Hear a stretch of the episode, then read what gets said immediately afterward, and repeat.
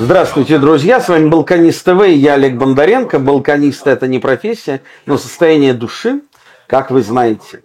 А, в наши очень неспокойные времена а, сложно найти, казалось бы, регион, где не дуло бы каких-то а, тревожных ветров изменений. Балканы уж явно, на первый взгляд, не тот регион, где можно укрыться от этих ветров перемен. Однако большое количество наших соотечественников, по разным оценкам, исчисляемое сотнями тысяч людей в общем, в совокупности, выбрали именно Балканы – в качестве места для а, релокации, для уединения, для поиска некоего своего острова стабильности. Насколько Балканы отвечают этим критериям, насколько можно ожидать или нельзя ожидать в этом году, по крайней мере, а, неких новых взрывов пороховой бочки Европы, мы сегодня поговорим с Екатериной Энтиной, профессором Высшей школы экономики и а, заведующим отделом Черноморско-Средиземноморских исследований Института Европы РАН. Екатерина, привет. Привет. А, ну, собственно, вся наша тема, я ее уже озвучил, да? Угу. Мне, я просто зарисовку такую скажу. Я периодически как-то вот сейчас езжу в Белград, можно сказать, счастливец. Регулярно там бываю. Регулярно встречаюсь с нашими э, соотечественниками, которые туда временно а может и быть и навсегда, никто не знает, переехали. И вот а, недавно, не буду называть по фамилии, одна известная а, российская сценаристка а, говорит, я вот уже одну квартиру там на, на Врачаре в Белградском районе, хорошем Белградском районе купила. Вот сейчас хочу еще, а, еще одну московскую квартиру продавать и тоже еще что-то покупать в Белграде. Я говорю, подожди, а зачем тебе? Ну, как-то, может, все-таки лучше иметь в разных городах. И, ну, мол, мне так будет спокойнее. Мало, мало ли что будет в России дальше. А, я говорю, ну хорошо, а здесь а, ты правда уверена, что все будет стабильно? Она говорит, ну а что, а что здесь может случиться? И она так искренне об этом сказала. А что здесь может случиться? Да, давайте мы вам поможем. Да, значит, а, это, кстати, чисто балканский, такой сербский лимонад, настоящий лимонад, а не то, что мы с вами привыкли считать лимонадом. Да? А кислый, некоторые его пьют с сахаром, а я люблю без сахара. А вот. В общем, она меня немного рассмешила. А что же здесь может случиться? Ну, вообще, если руководствоваться, если руководствоваться взглядом обывателя, а, то на Балканах действительно ничего случиться не может с непредсказуемого. А, с одной стороны, а, мы все знаем исторически, что Балканы – это пороховая бочка Европы. В этом смысле очередная маленькая или большая или средненькая заварушка там, она ни для кого большим удивлением не будет. Но если мы говорим о обычных людях, то, конечно, когда, я думаю, а, они прилетают на Балканы и первый раз видят Белград, Сараево, а, с, в общем, очень похожие на свои же картинки столетней давности города, да, а они выглядят очень стабильными, очень стабильной выглядит кухня. Мы с тобой отлично знаем, что... Ну, а, при чем в... здесь это? Мы же Нет, понимаем, о чем сам... мы говорим.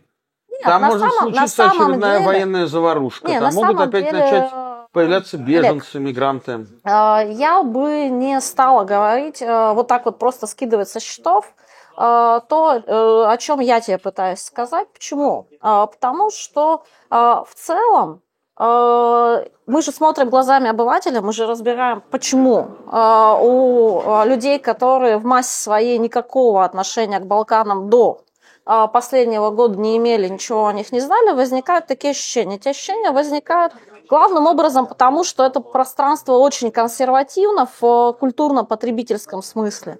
А, и это бросается в глаза. А что касается истории, а тем более внутренних перипетий последних 20 лет, то среднестатистическим а, и россиянам, и китайцам, и европейцам о них вообще, в принципе, ничего не известно.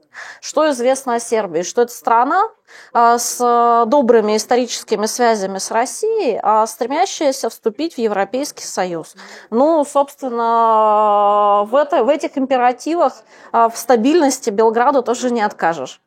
Да, но о какой стабильности можно было говорить 20-25 лет назад, которые ты упомянула, когда в стране э, была тотальная экономическая депрессия, блокада, а, жесточайшие санкции, невозможно было купить даже бензин, динар э, с гигантским галлопом падал вниз. Сейчас ситуация люди... в том, что в массе своей люди об этом не знают и не помнят. Да, но сейчас-то Сейчас, а сейчас люди, как бы, они, которые туда переехали, они не могут этим а не ты интересоваться. Не можешь, а ты не можешь ничего прочувствовать, если это ты не видел и не помнишь своими глазами. Согласен. Задней памятью и памятью понял, прошлого понял, ты не можешь понял, это прочувствовать. Полностью принимаю. Но давай перейдем уже к конкретике. Вот 2023 год. Будет ли э, военный кризис очередной в этом году на Kosovo или нет? Твои прогнозы. Ну, это прогнозы из разряда очень сильных спекуляций. Я надеюсь, что скорее нет, чем да.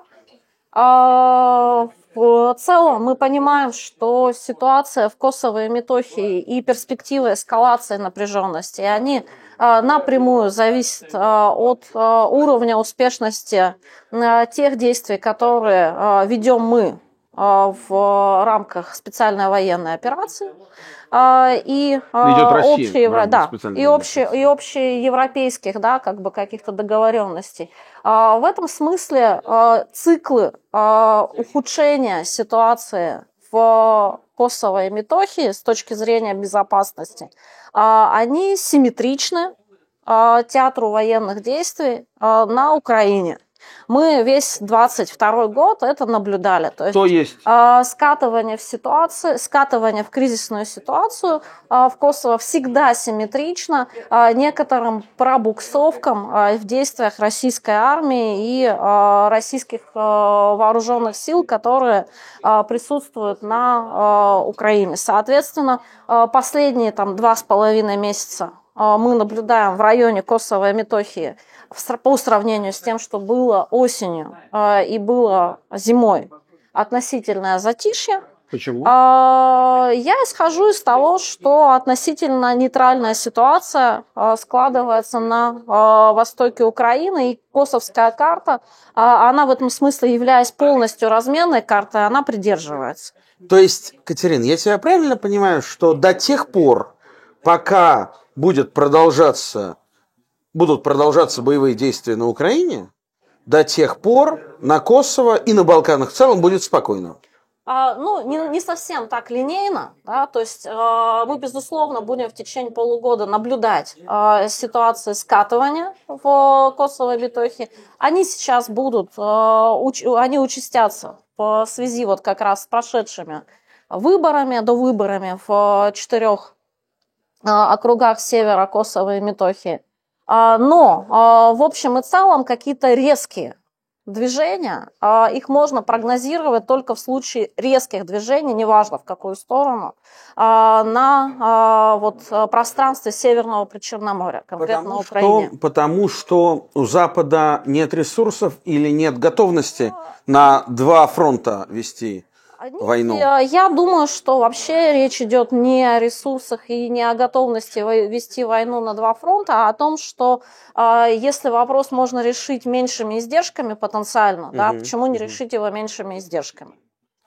Значит, только что прошли так называемые выборы на севере Косово, где, вдумайтесь, а, при том, что там проживает около 60 тысяч сербов из сербских избирателей пришло на участки 13, 13, еще раз, 13 человек. Да? Сербы выборы бойкотировали, но при этом Запад их признал. Потому что пришло около 10 тысяч албанцев, да. которые выбрали своими голосами неких кого, сербов или не сербов, куда-то выбрали. Белград это не признает, сербы это не признают. Это безусловный э, момент для кризиса вот уже буквально на этих, на, на, на, на ближайших неделях. Да. Первое. Второе. В Боснии и Герцеговине параллельно разворачивается новый кризис, несмотря на то, что э, бывшие коллеги Бакира Изатбеговича из партии исламского действия они оказались отстранены от власти в результате выборов, а это люди, которые выступали с достаточно радикальных позиций. На их место пришли другие э, товарищи. Была надежда, что получится сформировать некое компромиссное коалиционное правительство. Нет, не было, мне кажется. Была, была, была. И была даже, я это знаю точно совершенно, из первых источников, э, были договоренности о размене постов. Угу между сербами, мусульманами и хорватами. Но сейчас это все уже не важно, потому что эти договоренности были нарушены, разрушены, и сербы э, в открытую уже бойкотируют все общие мероприятия Боснии и Герцеговины, отзывают своих э, представителей из различных органов власти, угу. запрещают своим министрам принимать участие в каких-то общих собраниях и так далее. И снова Босния и Герцеговина на грани, находится на грани объявления независимости Республики Сербск. Что может случиться в любом из перечисленных мной случаев, сценариев, да? А, обострение на Косово или обострение в Боснии и Герцеговине. И что, и что дальше? Вот как это будет выглядеть, на твой взгляд? Ну, смотри, а, я, ты знаешь, что я как бы очень не люблю а, спекулировать, поэтому я бы отошла а, от такого прямого предложения обсудить, что будет, если будет, к пониманию, к тому, чтобы разложить, а, собственно, как бы логику действий а, западных, логику действия, если мы говорим о Косово, Белграда, логику действий Приштины.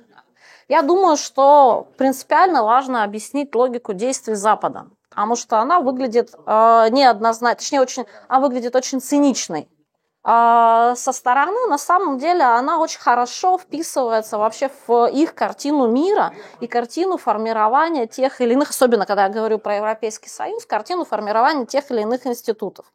То, что Европейский Союз прекрасно знал, как и э, Вашингтон, как и Лондон, о том, что э, сербы предельно высокой вероятностью будут бойкотировать выборы как с точки зрения выдвижения кандидатов, так и с точки зрения голосования, вещь очевидная.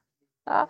А, то, что а, западникам а, не нужна автономия там, сообщества сербских муниципалитетов, а, которая бы действительно отражала национальный интерес сербов и была некоторым подобием, пусть и очень а, мало сопоставимым с Республикой Сербской в Боснии и Герцеговине, тоже очевидно, это, они этого не скрывают, они это заявляют открыто, неоднократно и так далее.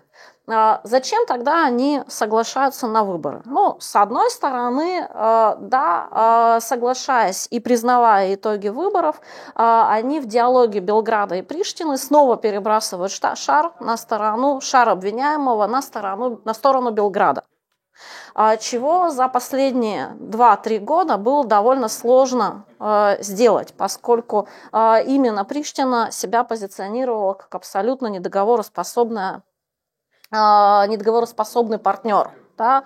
А сейчас формально Приштина те требования, которые от нее э, хотели, ну выполняет. Ну как выполняет? Выборы. Сообщество нет, же нет? Пос, послушай меня. Значит, можно я это говорю? А, выборы проведены? Проведены. А, итоги выборов западное сообщество а, признает формально бюрократически. Подожди, а, то... выборы были куда? Подожди. Формально в локальные органы. Но э... это не, не в сообщество. Да, это не в сообщество. Ну, Нет, но это взаим... абсолютно взаимосвязанные вопросы. Угу. Да, в конечном итоге. А, соответственно, э, формально бюрократически шар э, на стороне Белграда. А для второй есть, и это, это, конечно, циничная история. Есть история объективная того, как в картине мира там, а, получ, могут получаться институты а, глазами Европейского Союза. Да?